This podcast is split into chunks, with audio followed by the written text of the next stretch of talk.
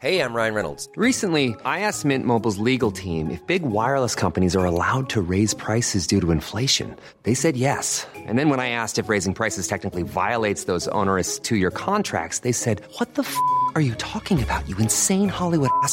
So to recap, we're cutting the price of Mint Unlimited from $30 a month to just $15 a month. Give it a try at mintmobile.com slash switch. $45 upfront for three months plus taxes and fees. Promo rate for new customers for limited time. Unlimited more than 40 gigabytes per month. Slows. Full terms at mintmobile.com. ¿Qué tal? ¿Cómo le va? Buenas tardes. Estás a punto de escuchar Yo soy Javier Alatorre. las noticias con Javier Alatorre. La vamos a pasar muy bien. Comenzamos.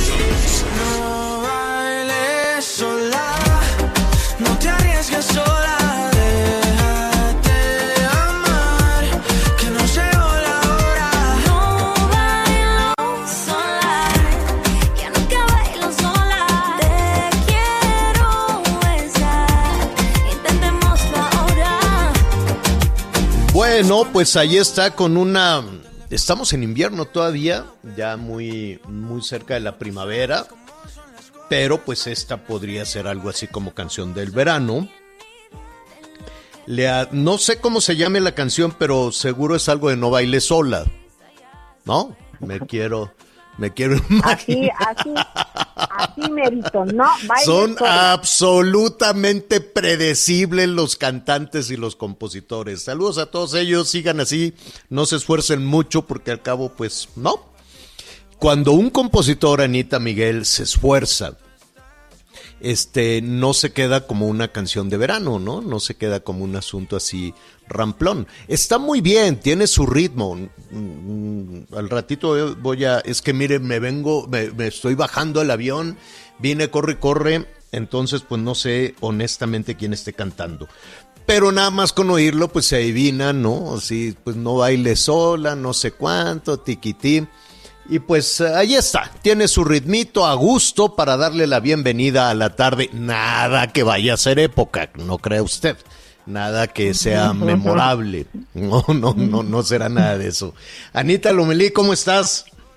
Bien, Javier, gracias. Oye, escuché cómo empezabas con, y seguimos en invierno, pero ya estamos en primavera y pues esta canción es buena para verano. La verdad es que eh, en la capital del país estamos muy acaloraditos, eso sí, este, y pues muy trabajosos, Javier. Fíjate que eh, me entusiasma la idea de que pues la secretaria de Educación, Delfina Gómez, se vaya a reunir ya con las autoridades de salud para definir el calendario de apertura de los colegios. Esperemos que sea después de las vacaciones de Semana Santa y de Pascua, porque pues hay eh, pues cifras de que más de 3.6 millones de alumnos desertaron del colegio durante la pandemia, cosa que es muy seria porque la falta de educación es lo que marca pues a, la- a generaciones enteras. Digo, desertaron porque no estaban aprendiendo, no aprendieron nada. Si somos honestos, no aprendieron nada. eh, y, y hay padres, hay asociaciones de padres de familia que dicen se perdió el año, pero lo tuve que pagar. ¿No? En el caso de las escuelas privadas, se perdió el año y nadie le dio mantenimiento a las escuelas públicas. Ahora hay que sacar ahí un dinero extra para que vayan y le den una remozada a las escuelas. ¿Qué hicieron todo el año? ¿Qué hicieron todo el año? De plano, no podían ni siquiera ir a revisar, a darle un poquito de limpieza, cambiar las ventanas, cambiar los vidrios. Este. En fin, lo importante, el año ya se perdió, ¿eh? Los niños no aprendieron nada. ¿Los van a pasar de curso? Sí. ¿Los van, ¿Nadie va a reprobar? No, nadie va a reprobar. Pero de que no aprendieron, no aprendieron y eh, evidentemente vamos a hacer como que no pasó nada, vamos a hacer como que, ¿no? Realmente a las autoridades educativas solo les interesan las cuestiones administrativas, Anita, Miguel. Solo les interesan los temas del control de las plazas, el control político, a qué partido van a apoyar, a qué partido no van a apoyar, a qué candidato van a apoyar. Este, que Oye. si todos los temas del, del, del dinero, que si las prestaciones y demás, de educación, de conocimiento de niñas y niños, nada, cero, cero a la izquierda, no les interesa. Sí, Anita. Es que eh, entiendo lo que estás diciendo, eh, pero también tenemos que pensar en estos maestros, en estas familias, en estas madres y padres que en esta pandemia pues dieron lo que tenían y más para que pues esos Sí. muchachitos y muchachitas pudieran como Claro. fuera aprender algo. No sé si vamos Eso a es poder aparte. evaluar que exacto. Ajá. Eso es aparte. El, el- el espíritu de las maestras, de los maestros, hubo muchos que trataron de mantenerse en contacto con, con sus familias, de que se desplazaban por aquí, iban por allá, y, y con esto también nos dimos cuenta de las carencias. ¿Cómo podía una familia eh, de dos o tres niñas estudiar con un teléfono celular con la pantalla rota? este, en medio con el, con el desempleo, con la crisis, con la carestía. Estuve revisando y aquí nos vamos a dar a la tarea también de revisar muchas de las otras este, cifras que arrojó el Censo Nacional de Población y Vivienda. Y a lo largo de la pandemia, Anita Miguel, hubo familias que hacían una comida al día una comida al día. Si haces una comida al día, ¿cómo vas a aprender a distancia? Entonces, pues miren, ¿qué va a suceder? Se van a reanudar las clases, que bueno, mientras más pronto mejor y con garantías de salud para las niñas y para los niños, porque después estas niñas y niños regresan con sus abuelos, ¿no? Y ese, es, y ese es el riesgo de que puedan ser agentes de contagio. Entonces hay que evitar todo eso. Pero si somos honestos, se perdió eh, en, temas de conocimiento, este, en temas de aprendizaje, se perdió muchísimo. ¿Lo vamos a recuperar? Sí, sí los vamos a recuperar con un esfuerzo adicional. Miguel Aquino, ¿cómo estás? Veo que llegaron con la espada desenvainada ambos. Sí, Hola, es que vengo del aeropuerto. Bueno, ni siquiera me habían No, no, saludado. no, no, ah, no, ¿cómo no. estás? Me da mucho gusto, mucho gusto saludarlos aquí, muy atento como seguramente todos nuestros amigos radioescuchas con este gran análisis que estás haciendo sobre el regreso a clases. Yo soy de los padres de familia que ya pido por favor a las autoridades que se pongan a trabajar y sobre todo que volteen a ver a los niños y a los jóvenes. Habrá padres que no estén de acuerdo. Ayer precisamente comentábamos al respecto y hubo eh, padres que seriamente me criticaron, hubo quienes hasta me acusaron de exponer a mis hijas. No, no las estamos exponiendo. En verdad, créanmelo, es una necesidad. Quien tiene hijos adolescentes, quien tiene niños en su casa, saben a lo que me refiero. Y no es cosa de que ya no pueda uno con ellos, no, emocionalmente, eh, psicológicamente, los chavos están resultando afectados, a los chavos ya les está pegando todo esto y en el aprendizaje es en donde se ve y es en donde está reflejando. Yo conozco casos muy, muy cercanos en donde incluso ya quieren abandonar las escuelas, Javier. Es tal la desesperación, es tal el desagrado, es tal la molestia, el enojo de los muchachos que muchos incluso ya quieren abandonar la escuela o simple y sencillamente ya no quieren estudiar, ya no están dando al 100%. Si emocionalmente con los adultos hemos tenido una situación complicada, bueno, pues no quiero Claro. pensar lo que está sucediendo con ellos. Yo sí me sumo y yo estoy dispuesto a hacer lo que me digan que sea necesario, porque también creo que eso es muy importante. No solo depende de las autoridades el regreso a clases, depende mucho también de nosotros como padres y también los chavos deben de apoyar, deben de aportar, deben de comprometerse a cuidar, que no tomen esto a broma, que estoy No. seguro que no, que muchos no lo harán, pero pues nunca faltará por ahí el chistoso, pero todo, todo depende de nosotros y de un buen trabajo de las autoridades para que el regreso a clases ya se dé muy pronto, señor. Así es. Bueno, pues eh, está calientito, como dice, como dice Anita Lomelí, y no, no venía, venía yo muy entusiasmado ya para. Es que sabes qué, cruzar por el aeropuerto de la Ciudad de México. Ay, qué eterno batallar. Ay, qué eterno batallar. Pero, pero ¿Cuál está la, pues, la bueno, uno? Terminal eh, eh, la terminal 2. Venía yo muy temprano, madrugué para volar de Tuxtla Gutiérrez. Saludos a nuestros amigos en Tuxtla Gutiérrez. Este, que me regalaron una guayabera, Anita, tan bonita. Muy Ay, luego nos bonita. las enseñas. Sí, en el sí, sí, nos las enseña. Exacto. Ah, mm, bueno, a ver si, si ahorita me, me la pongo. Sácala Entonces, saludos a nuestros amigos en Chiapas que están haciendo allá un trabajo extraordinario para la recuperación del este eh, ¿cómo se llama? del cañón del sumidero. Nos escuchan allá a través del Heraldo Radio 88.3 FM. No sabes qué hermoso está el cañón del sumidero, está limpiecito, están ya este recuperando muchas zonas que habían sido invadidas pues porque todas las organizaciones políticas a través del tiempo Este, ya sabe que Chiapas ha sido un botín para políticos, esa es la palabra, un botín para políticos, porque son toneladas y toneladas de dinero que se mandan y se mandan y se mandan eh, eh, desde por lo menos la cuenta desde el levantamiento de Marcos el dinero que empezó a mandar este Salinas y luego Cedillo y luego todos los presidentes y, y nada las cosas eran este, tremendas. Sigue todavía, ¿no? Siguen todavía con muchísimas dificultades, pero ya han salido adelante, han recuperado muchísimo de las zonas invadidas por las organizaciones políticas. Pero bueno, ya le estaré yo este, contando, contando ese tema. Hoy están vacunando en San Cristóbal de las Casas. Hoy están vacunando en Guadalajara. Saludos a nuestros amigos que nos sintonizan allá en Guadalajara, que nos cuenten cómo van con este tema de la vacunación también. Y si no me equivoco, están ya vacunando en la delegación, ahorita le voy a decir aquí en las, señor. en la en las Capot- no, en Venustiano Carranza. Azcapotzalco en Chefcana estaban terminando, ¿cierto? Exacto. Hoy comenzaron en la Venustiano Carranza y pues hay unas filas y un calorón de 30 grados y el sol. Yo no sé por qué no hemos logrado avanzar en eso en la Ciudad de México.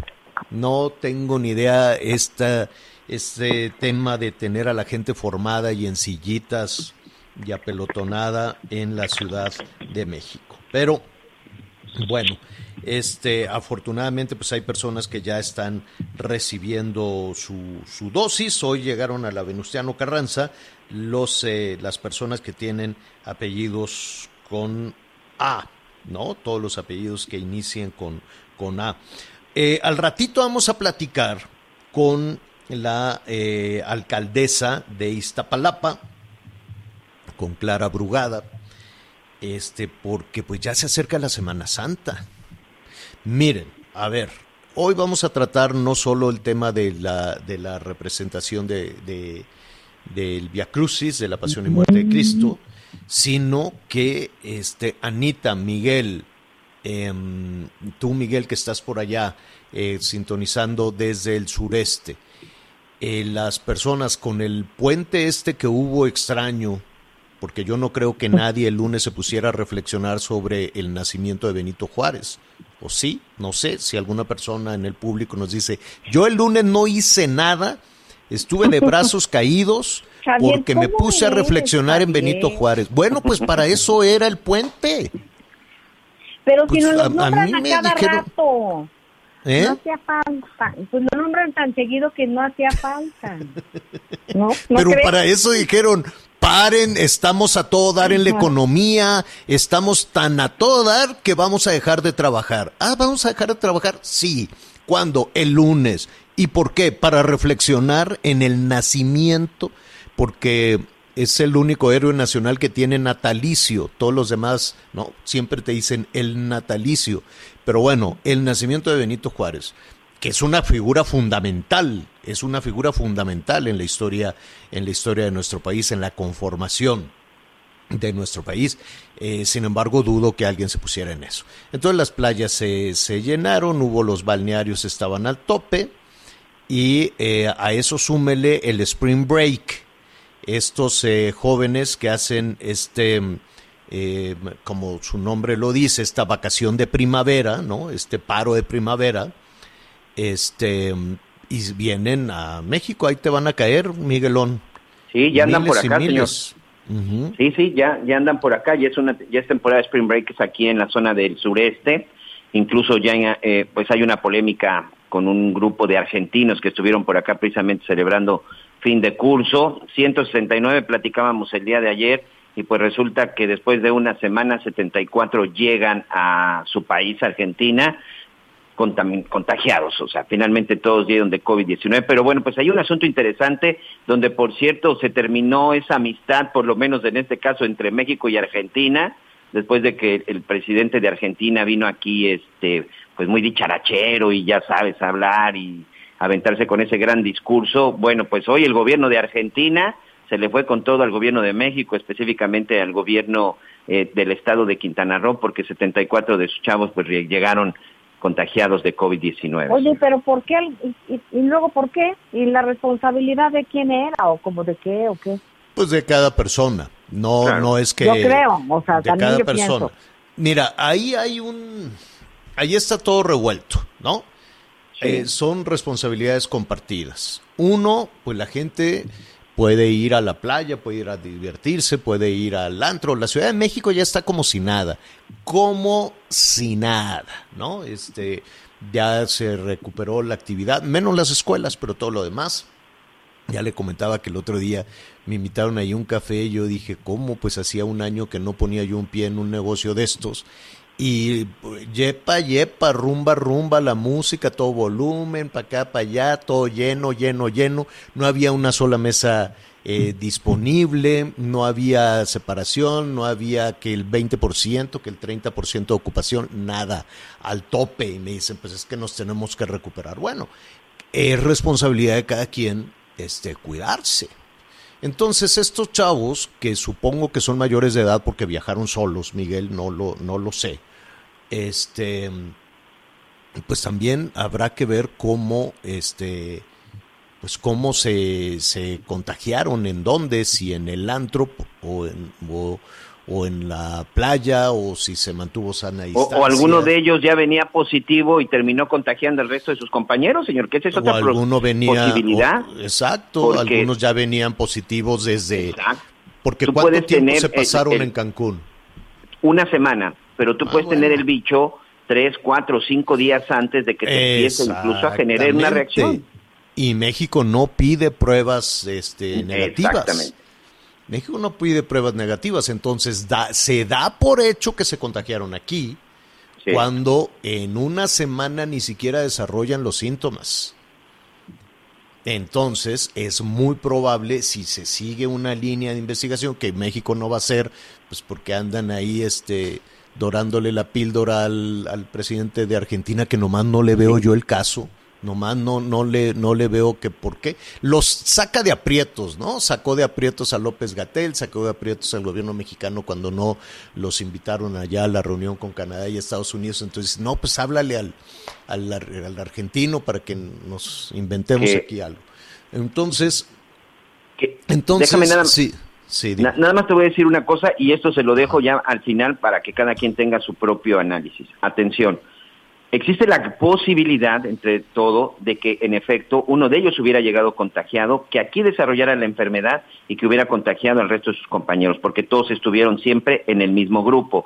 ¿Por qué existe esta hipótesis? Porque las pruebas COVID que ellos se realizaron, resulta que se las hicieron en un laboratorio no autorizado, no autorizado ni por el gobierno del estado, ni en este caso por el gobierno federal. Recordemos, hay laboratorios que están autorizados y aprobados para hacerse la prueba COVID. El estudio que estos chavos se realizaron fue en un, fue en un laboratorio no autorizado y que tiene señalamientos de que entrega las pruebas eh, truchas o truochas, algo así dijeron en Argentina. Es decir, ¿qué quieres salir? ¿Positivo o negativo? Y ellos ya te ponen el resultado que tú quieres. No, bueno, Existe eso ya lo habíamos denunciado, eso ya Sí. lo habíamos denunciado aquí, eso brincó primero en Brasil. En Brasil. En Brasil, aquí les presentamos toda una investigación de un periodista brasileño que dijo, miren, en eh, Cancún, a la hora de regresar, este, pues tú puedes comprar o tú puedes decidir la- el, el resultado de la prueba que te den. Justo en ese momento estábamos platicando con Ricardo Sheffield y Ricardo Sheffield nos dijo, no, eso no puede ser. Pero pues sí, sí sucedió, sí, sí fue. Entonces aquí hay una cadena de responsabilidades. Uno, no sabemos si los jóvenes, algunos de este grupo de jóvenes argentinos que fueron a Cancún, ya venían contagiados y no habían desarrollado el virus. ¿Por qué? Porque México no pide una prueba negativa para entrar al país. No le pide a nadie como lo hace Argentina, como lo hace Brasil, como lo hace Estados Unidos eh, incluso. Dos, ¿quién les consiguió esa prueba? Porque no creo que estos jóvenes anden deambulando por toda la Riviera Maya buscando Claro. un laboratorio. Alguien La- o una agencia, agencia de de viajes. Ah, bueno. Entonces habrá que viajes, preguntarle a la agencia de viajes. Y tres, ya para concluir esto, ¿hay delito o no hay delito? ¿No? En esta, en esta situación de fraude. Lo vamos a investigar y lo vamos a platicar En un momentito más, incluso estamos eh, localizando a la secretaria de gobierno. Digo, a la secretaria de salud del gobierno del estado de Quintana Roo. Saludos a Quintana Roo. Vamos, eh, vamos a hacer una pausa e inmediatamente después vamos a ver eh, ¿qué, ¿Qué ha sucedido con todos estos amparos? Los amparos contra la ley de la industria eléctrica. ¿En qué se queda? ¿En qué, en qué momento? ¿En qué parte se queda todo esto después de los casi 30 amparos que los jueces han dispuesto? Una pausa y volvemos. Sigue con nosotros. Volvemos con más noticias. Antes que los demás. Más información. Continuamos. Las noticias en resumen.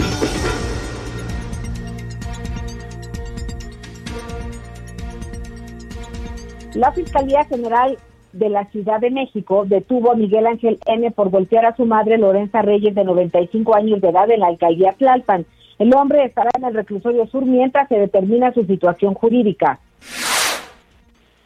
Humberto Santos denunció su aspiración por la candidatura a la Diputación Local de la región Mije de Oaxaca tras las acusaciones que lo señalan como el chat de un, pues el creador de un chat sexual en el que se difundían imágenes de mujeres indígenas.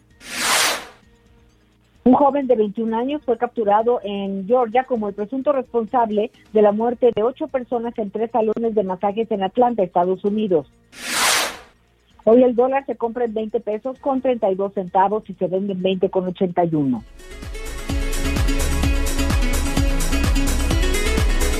Bueno, eh, muy bien, hemos eh, escuchado por parte de diferentes eh, autoridades, gracias Anita por el resumen, pues cierta preocupación porque ya viene, ya, sí, gracias, porque ya vienen eh, las vacaciones de la Pascua, de la Semana Santa. Hay muchísimo movimiento en el país, no solo por personas que quieran ir a, un, a, un, a los diferentes este, destinos, hay también turismo religioso, hay movilizaciones a los templos católicos y la verdad es que desde el año pasado, todo este tema de, de, estas tradiciones tan enraizadas en nuestro país se han suspendido. ¿Qué sucederá en esta, en esta ocasión? Pues eh, vamos a platicar en este momento con la alcaldesa de la eh, de, Iztapalapa, ¿no? la titular de la alcaldía Iztapalapa, Clara Brugada, quien como siempre nos da muchísimo gusto saludar. Clara, ¿cómo estás? Buenas tardes. Buenas, buena tarde, Javier. Aquí estamos para servirles. Eh, gracias, eh, pues con muchos temas para platicar contigo, pero en principio, ¿qué vamos a hacer con la representación de la Pasión de Cristo? Bien, pues eh, afortunadamente se llegó a un acuerdo con el comité organizador de la Semana Santa. Hay que recordar que esta gran representación, la más grande de todo el país, y una de las más grandes del mundo, es organizada por los eh, propios eh, vecinos de los ocho barrios de Iztapalapa. No es promovido por la iglesia ni por el gobierno, sino por la sociedad civil. Y como bien decía Carlos Monsiváis, es el teatro de masas más grande del mundo. Así eh, es. logramos el acuerdo es que nuevamente se haga de manera cerrada y se va a llevar a cabo. Es presentación número 178, pero no va a haber recorrido sobre los ocho barrios ni la subida al cerro, que es lo que conglomera alrededor de dos millones de personas en toda la Semana Santa a lo largo de los distintos días. Uh -huh. Ahora se va a hacer en el en la Catedral de Iztapalapa, en el atrio, como el año pasado, y podrá ver la población cómodamente desde su hogar, a través de la televisión, y podrán vivir la pasión de Iztapalapa como cada fin que, que se exponga la situación de salud de la población.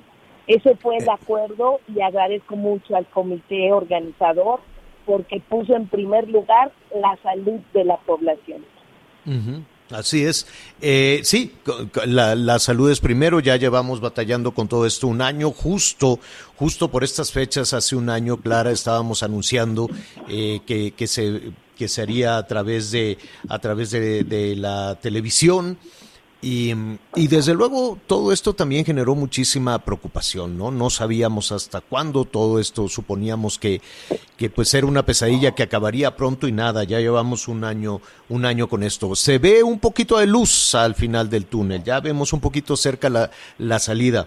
Sin embargo, esto era también, es un, esta representación, independientemente del valor religioso, Clara, es también un respiro para la economía de, de Iztapalapa. Y viene Así pues es. una segunda pérdida. Sí, efectivamente, el llevar a cabo esa gran representación, primeramente tiene un significado cultural importantísimo para la población. La población, mucha población vivía esperando la representación. Así es. En segundo lugar, tenemos que había una gran derrama económica. Se calcula alrededor de 250 millones de pesos en todos estos días de la Semana Santa, de la representación. Llegaba comercio de muchas partes del país a vender, por ejemplo, barro, artesanías. La gente esperaba esos momentos para también eh, ahí practicar el comercio, en fin. Y esto pues está siendo afectado porque no solo no se va a llevar a cabo la representación a puertas abiertas, sino que también no se puede llevar a cabo el comercio que hacía que la población se aglomerara, en fin. Entonces sí tiene una afectación para el pueblo de. Iztapalapa, lamentablemente. Obviamente que, como, como dice, siempre pensábamos que iba a durar muy poco. Ahora esperamos que pues tengamos oportunidad de ofrecerle a todo el comercio otros momentos, además de la Semana Santa, otros momentos para que puedan eh, exponer, eh, tener sus espacios y recuperarse económicamente. Claro, sí, definitivamente. Eh, ¿Cómo vamos con las vacunas? ¿Hay alguna fecha para Iztapalapa?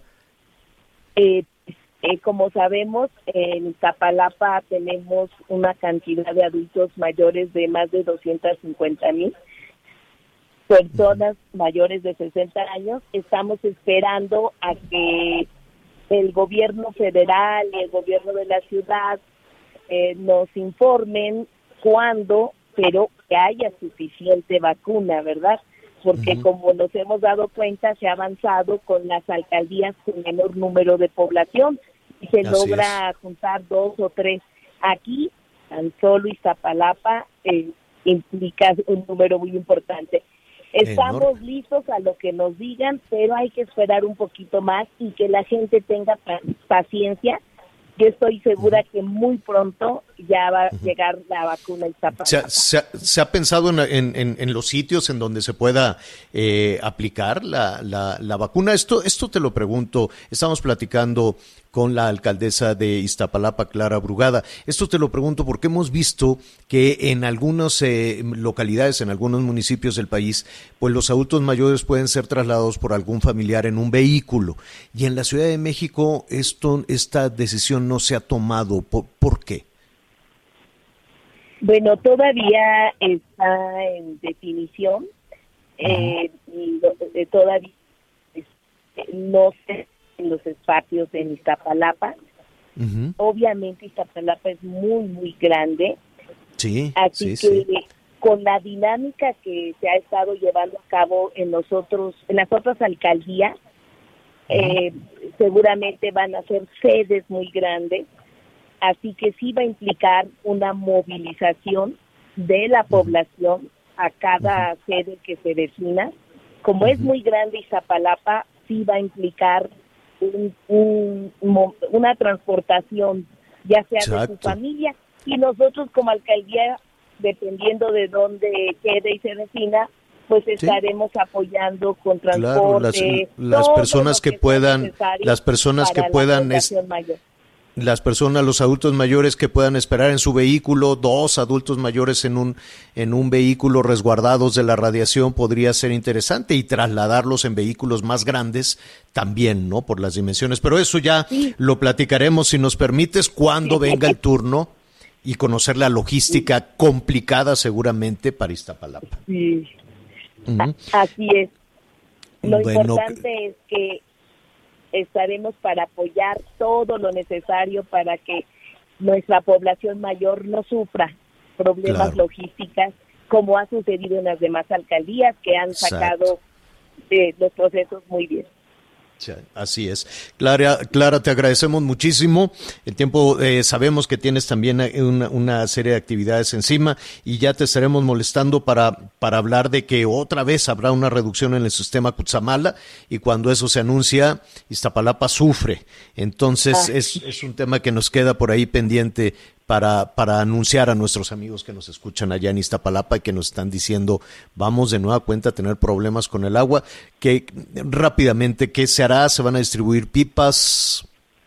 Sí, bueno, pues estamos ya sufriendo, ya desde ahorita en Iztapalapa se está sufriendo la problemática del agua, la escasez del agua. Estamos ya en pleno estiaje. Eh, actualmente, todos los días estamos distribuyendo 1.100 viajes de pipas diarios. Javier, es una cantidad enorme porque cada pipa tiene 10 mil litros. Y lo hacemos a través de módulos por colonia que sabemos con precisión dónde no hay agua. Y pues nosotros esperamos que eh, la CONA, o sea, la Comisión Nacional del Agua pueda eh, ir resolviendo este tema y que en la ciudad también se tome en cuenta que Iztapalapa siempre sufre agua. Así que en esta escasez haya cierta compensación para que no sea tan grave la disminución. Claro, claro, sí, Iztapalapa siempre sufre mucho por estas épocas. Eh, Clara, te agradecemos mucho y estaremos ahí pendiente también de ese tema fundamental.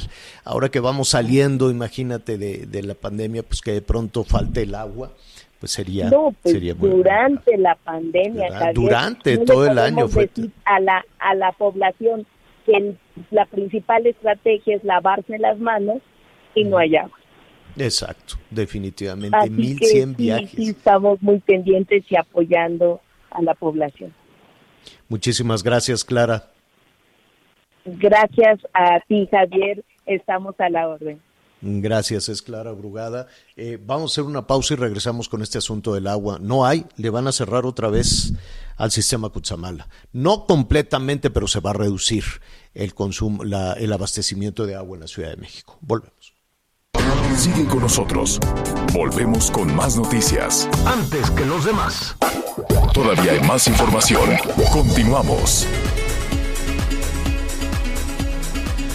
Bueno, pues eh, esta semana, esta semana se inició con los eh, con los amparos y el, el enojo, desde luego, desde Palacio Nacional a estos eh, amparos ante las eh, modificaciones ante la reforma a la ley de la industria eléctrica.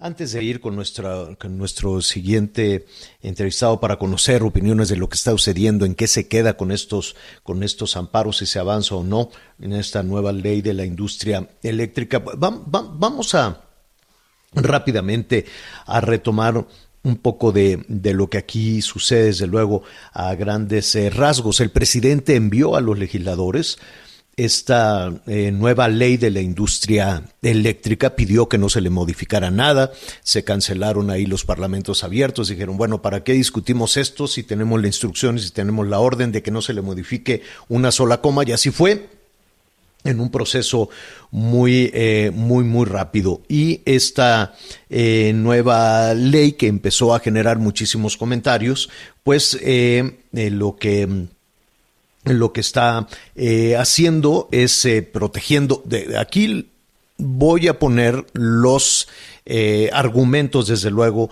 de gobierno, de gobierno federal. De lo que se trata es de recuperar, decía el presidente, a la Comisión Federal de Electricidad, de recuperar a petróleos, a, a- a Pemex, desde luego, con el consumo de combustóleo, y em, pues bueno, despachar primero la energía que este que genera la CFE, ¿no? La Comisión Federal de Electricidad, es decir, invertir lo que hasta eh, esta modificación se hacía y dejar al final el abastecimiento a partir de las energías de las energías limpias o de la energía generada por productores independientes. ¿En qué estamos con todo ese asunto? Ese era, eh, digamos, el argumento original del, eh, del, gobierno, del gobierno federal. Vinieron entonces, pues, una serie de amparos.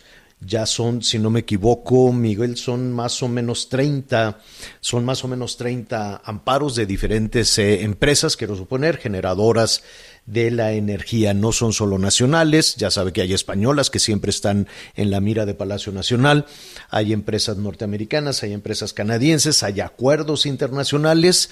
Eh, ¿Qué va a suceder con todo eso? Me da muchísimo gusto saludar a Luis Miguel Labardini, él es especialista del sector energético y además es socio de Marcos y Asociados Consultoría Energética. Eh, eh, Luis Miguel, ¿cómo estás? Buenas tardes. Eh, buenas tardes, Javier. Gusto en saludarte a ti y a tu auditorio. Eh, Bueno, quise hacer aquí un resumen muy, muy apretado para ponernos un, un poquito en contexto, ponernos un poquito en el tema, pero em, quisiera yo preguntarte, antes de saber en dónde estamos eh, parados con estos, eh, con estos amparos, ¿no tenía, no tiene em, los argumentos suficientes o la nobleza suficiente, por decirlo de alguna manera, esta iniciativa del presidente de rescatar a la Comisión Federal de Electricidad y Pemex? Eh, yo creo que precisamente ese es, ese, es, ese es el punto más importante. La reforma energética de 2013 lo que buscó es cambiar el, el, eh, el- la- a la industria energética en el país para convertirle en una industria basada en el mercado, el mercado y regulada por la Comisión Reguladora de Energía. Es decir, eh, lo que buscaba es que eh, México pudiera de alguna forma destrabar el impedimento para tener energía más barata, oportuna y suficiente para que la economía en su conjunto fuera competitiva. La visión de esta administración, de la administración del presidente López Obrador, es que eh, esa competitividad se logra si se fortalecen a los eh, a las a las grandes empresas que hasta hace algunos años habían sido monopolios como la Comisión Federal de Electricidad y como Petróleos Mexicanos. Entonces realmente estamos ante ante dos visiones de país. Una que favorece el mercado como como medio para poder llegar a, la, mayor competitividad posible y por lo tanto al crecimiento económico y la otra que considera que fortalecer a las empresas del Estado es la manera de lle- llegar a ese mismo objetivo. Ahora, em, son posiciones diferentes. El hecho es que el, el legislativo aprobó esta iniciativa del Ejecutivo y lo que vino después fue un amparo. ¿Quién se está amparando? ¿Quién no está de acuerdo? Se están amparando las, las empresas que con base en, en la reforma de 2013, en la reforma energética, empezaron a hacer inversiones considerando ese marco regulatorio eh, y, y que se verían afectadas por, por, por la- las nuevas reglas del juego que impone esta, esta ley. Hay que ¿Cómo se verían, cómo se verían afectadas, Luis Miguel? eh, este, tú lo mencionaste en tu en, en el, en el resumen que hiciste, en donde en donde el, el orden eh, de entrada de la energía eléctrica al, al sistema de transmisión de energía eléctrica controlado eh, eh, por el SENACE, que es, el, es, es- es la autoridad en materia de energía eléctrica, eh, va a cambiar. Es decir, con la, con, la, con la ley derivada de la reforma de 2013, eh, solamente entraban al sistema las energías más baratas. Y lo que y lo que dice la nueva ley es no. eh, no importa cuán barata sea una energía, pero las primeras que van a entrar al sistema son las hidroeléctricas y después todas las plantas de la Comisión Federal de Electricidad, independientemente de cuál sea el costo de generar esa electricidad. Y Eh, eso- eh, eso al invertir, al invertir el orden, quedan necesariamente fuera de la jugada, fuera de la ecuación, las empresas eh, generadoras de energía eh, como la eólica o la energía solar o estas empresas eh, independientes, ¿quedarían fuera? quedan al final de la lista. O sea, y eso lo establece la iniciativa. La iniciativa muy claramente pone a, a- a las, a las energías casi al final de la lista, a las energías renovables, independientemente de cuál sea el, el costo que, le- que, que requieren para poder generar eh, electricidad. Al estar al final, ¿significaría una pérdida para estas empresas? Sí, porque no podrían estar generando. Es decir, las empresas tendrían que, que tendrían que suspender sus operaciones en la medida en la que el, Centro Nacional de Control de Energía eh, tenga que someterse a lo que establece esta iniciativa de la Ley de la Industria Eléctrica y por lo tanto tiene que darle prioridad, de acuerdo a lo que establece la ley, a todas las centrales de la Comisión Federal de Electricidad, aun cuando su costo sea mayor. Ahora, em, el presidente ha dicho, y eh, palabras más, palabras menos, lo dijo es, esta mañana, que buscaría platicar, establecer conversaciones con estas compañías generadoras de energía, incluidas las, las, eh, las españolas como Iberdrola. ¿Con una negociación se podría superar este conflicto? Lo veo muy difícil, lo, lo veo muy difícil, eh, Javier, porque realmente estamos hablando de dos modelos económicos diferentes. El modelo del presidente que está basado en el Estado y en las empresas del Estado, independientemente del costo, lo que tiene una implicación en la competitividad de la economía en su conjunto, y el modelo que fue establecido a través de la reforma energética, que es un modelo basado en el mercado y, y en la preeminencia de los organismos regulatorios. Te voy a poner rápidamente el ejemplo de la tormenta de Texas. La tormenta de Texas eh, fue manejada en México a través de la Comisión Federal de Electricidad, no a través de la Comisión Reguladora de Energía. Y eso tiene como resultado, desde mi punto de vista, decisiones que son subóptimas para el mercado en su conjunto. Realmente no tuvimos grandes problemas, pero pero eh, eh, eh, hay son visiones muy encontradas de lo que debe ser la industria eléctrica en México y el- el- lo que va a suceder es que el Estado va a, a- a recargar toda su fuerza para poder eh, negociar con estas empresas desde una posición de ventaja, de privilegio, y es posible que las empresas accedan siempre y cuando eh, eh, las- la, la nueva ley les permita trabajar. Ahora, el problema, ese es el problema de carácter operativo y contractual, pero tenemos el, el problema más importante en este momento, que es el problema constitucional. Eh, ya había ¿Qué habido dice? una directiva que fue Ajá. declarada inconstitucional y la directiva decía exactamente lo mismo que dice la ley. Esta directiva fue emitida por eh, la secretaria Rocío Nale hace algunos meses e inmediatamente la Suprema Corte eh, determinó que la directiva era inconstitucional. Lo que nos hace pensar que la, la Suprema Corte también va a declarar esta ley como inconstitucional. Bueno, si se declara inconstitucional, eh, también eh, la, la ruta, dice, dijo esta mañana el presidente, sería reformar la Constitución. Exactamente, E- e- ese es el camino. Ahora, más allá del aspecto jurídico, yo creo que lo que tenemos que discutir los mexicanos es el aspecto económico de la, de- de- de la- del régimen de la industria eléctrica en México. ¿Qué es lo que más le conviene al país? Eh, Luis Miguel, para, para entender un poco justo esto que nos estás diciendo, eh, entendemos entonces que son dos proyectos diferentes este, para la generación de energía eléctrica que tanto se requiere en el país. Dos proyectos diferentes alrededor de la Comisión Federal de Electricidad y de Pemex, ¿no? Son dos situaciones completamente distintas. Pero en, en- en los hechos, eh, hay documentos, hay contratos.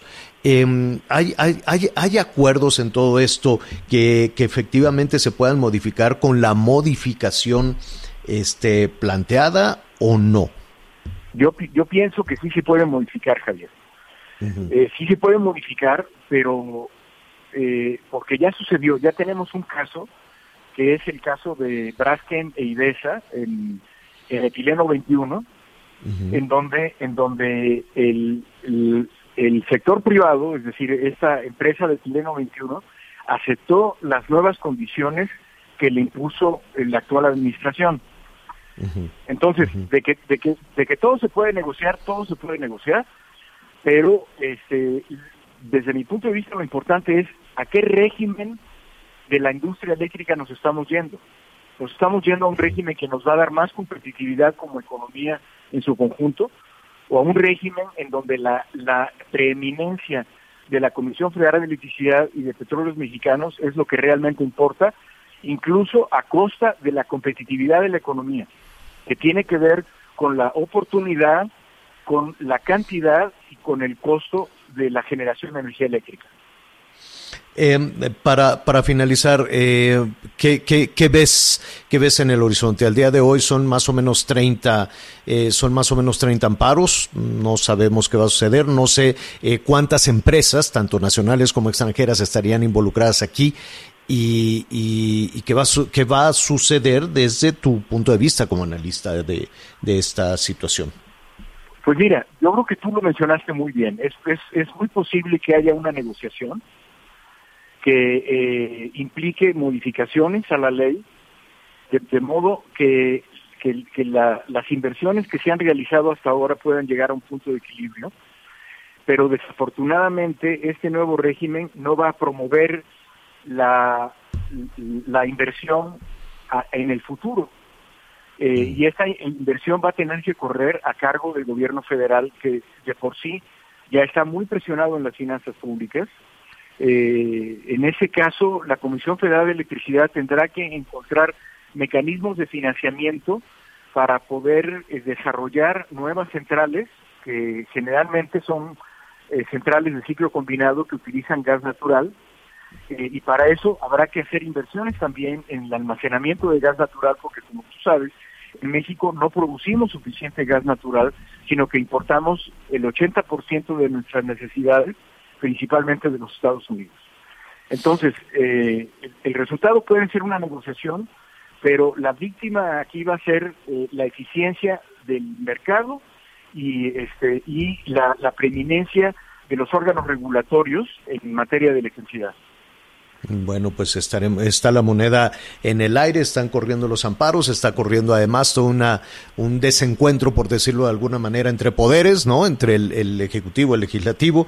Ya veremos. Y me quedé pensando en este tema de Tileno 21 que, si no tienes inconveniente, un poco más adelante me, me, gustaría tratar contigo, porque en realidad eh, se anunció como una victoria. Ahorita estaba haciendo eh, memoria de hace dos o tres semanas que se anunciaba como una, como una victoria, pero en realidad fue una condonación de multas, multas que se iban acumulando por el incum- incumplimiento de los acuerdos por, parte del gobierno mexicano.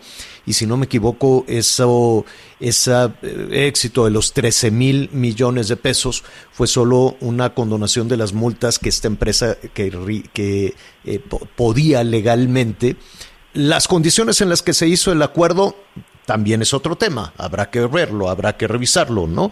Pero Es este. Eh, eh, tienes mucha razón, Javier. Eh, desafortunadamente se cometen errores y yo creo que en este caso Pemex cometió el error de comprometerse a abastecer eh, de etileno, a la- eh, de, de etano, perdón, de gas etano, Sí, como sí. materia prima, eh, un- unos volúmenes que no podía abastecer Exacto. y finalmente estaban establecidas multas en el contrato.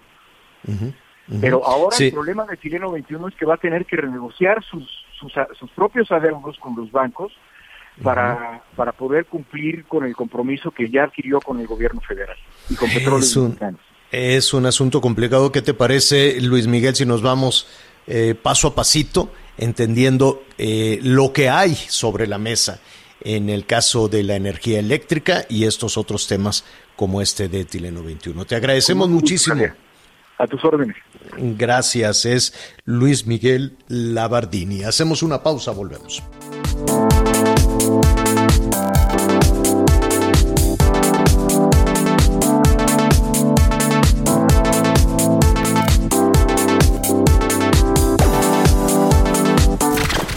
Gracias por acompañarnos en Las Noticias con Javier La Torre.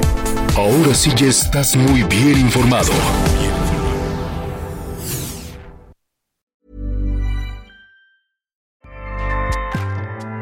ACAST powers the world's best podcasts. Here's a show that we recommend. The Real Housewives is a guilty pleasure for most, but if you're looking to not feel guilty about that pleasure, tune in to Everything Iconic with me, Danny Pellegrino, where I break down all the messy moments and behind the scenes antics of Bravo's popular franchise. And on Everything Iconic, I also interview celebrity guests like Kelly Ripa, Kiki Palmer, Drew Barrymore, Cameron Diaz, and more about their guilty pleasures, their past work, and so much more. So if you're pop culture obsessed and find yourself watching way too much reality TV like me, tune in to Everything Iconic with Danny Pellegrino wherever you listen to podcasts. ACAST helps creators launch, grow, and monetize their podcasts everywhere. ACAST.com.